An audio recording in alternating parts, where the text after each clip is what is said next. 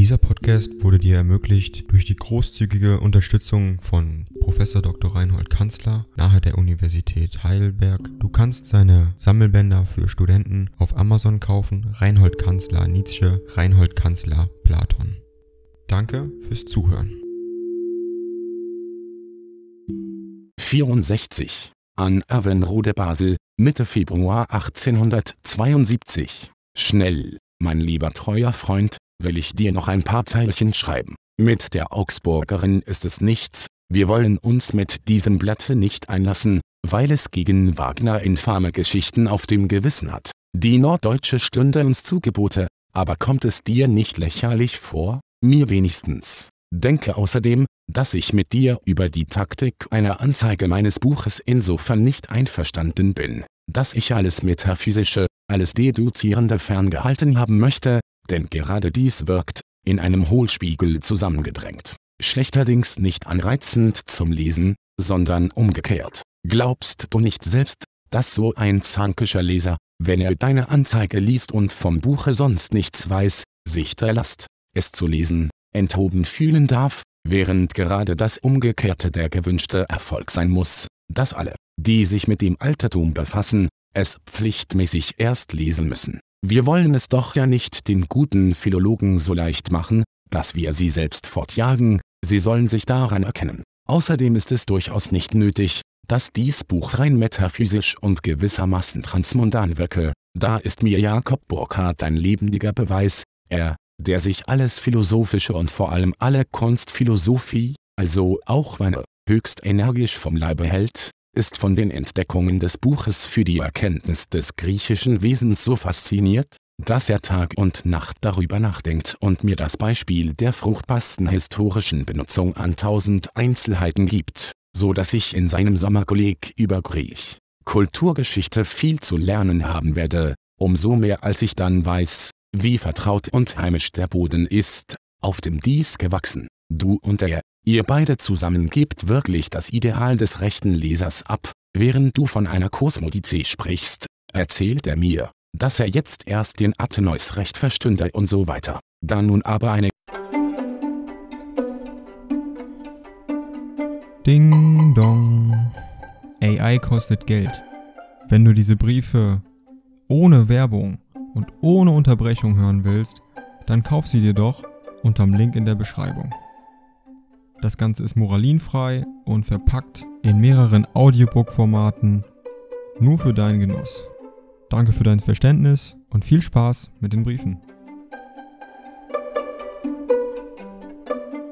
gewisse Notorität, wie Burkhardt sagt, für ein Buch erst erreicht sein muss, ehe es ernst genommen wird, so ist die Taktik einer Anzeige etwas der Überlegung wertes. Deine Anzeige findet übrigens Wagner vortrefflich, auch Frau W. findet, dass sie viel, viel zu gut sei für die Augsburgerin, doch wünscht letztere, du hättest lieber auf die Tat als auf das Werk aufmerksam machen mögen. Damit bin ich nun wieder nicht ganz einverstanden, denn worin die Tat besteht, ist nicht so leicht, ohne die größte Beleidigung des lesenden Publikums, auszudrücken, und eine Tat soll man an ihren Erfolgen ermessen, vielleicht sind diese hier sehr gering. Vielleicht läuft es auf einen elektrischen Schlag ins Wasser hinaus, kurz, ich mag nicht, dass man von mir redet, so dann muss man, wenn man Taten abschätzen will, autoritativ reden können. Also, mein lieber Freund, ich sage dir alles ganz offen, wie ich's fühle, ich danke dir für deine edle Bemühung und werde deine Anzeige brieflich unter Freunden herumschicken,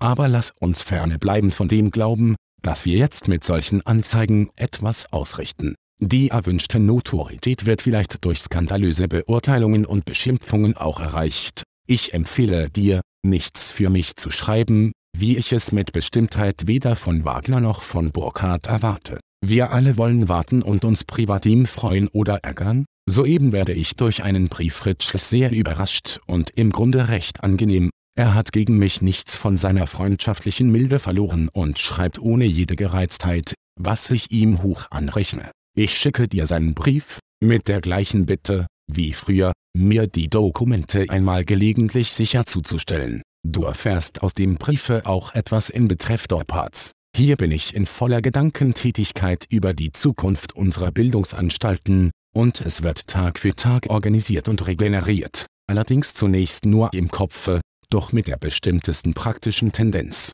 Ich drücke mich heute infam aus, rechne meine stilistische Not auf einen ewig fließenden Schnupfen und allgemeines Missbehagen durch Katharchus mit Brancos. Hast du denn nach Triebschen geschrieben? Ich erzähle dir zum Schluss von dem 22. Mai, das heißt Wagners Geburtstag, Grundsteinlegung vom Theater in Bayreuth, desgleichen vom Wagnerschen Haus, endlich klassische Aufführung der 9. Symphonie, also alle nach Konnewitz wirklich treffen wir alle für die Pfingstwoche in Bayreuth ein. Lieber Freund, es ist fast notwendig, auch für dich, dort zu sein. Ich meine dies so ernst als möglich und denke mir, dass es dir auch so scheinen wird. 50 Jahre später würden wir es für unverzeihlich, für verrückt halten, nicht dabei gewesen zu sein. Also überwinden wir die bewussten Unbequemlichkeiten, Basel und Kiel wird wohl in Bayreuth seine Mitte haben. Ich beschwöre dich wirklich bei unserem Allerheiligsten, der Kunst, komme dorthin. Wir müssen dies zusammen erleben,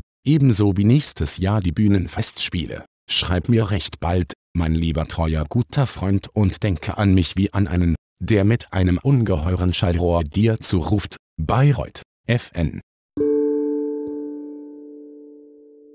Dieser Podcast wurde dir ermöglicht durch die großzügige Unterstützung von Prof. Dr. Reinhold Kanzler nahe der Universität Heidelberg. Du kannst seine Sammelbänder für Studenten auf Amazon kaufen. Reinhold Kanzler Nietzsche, Reinhold Kanzler Platon.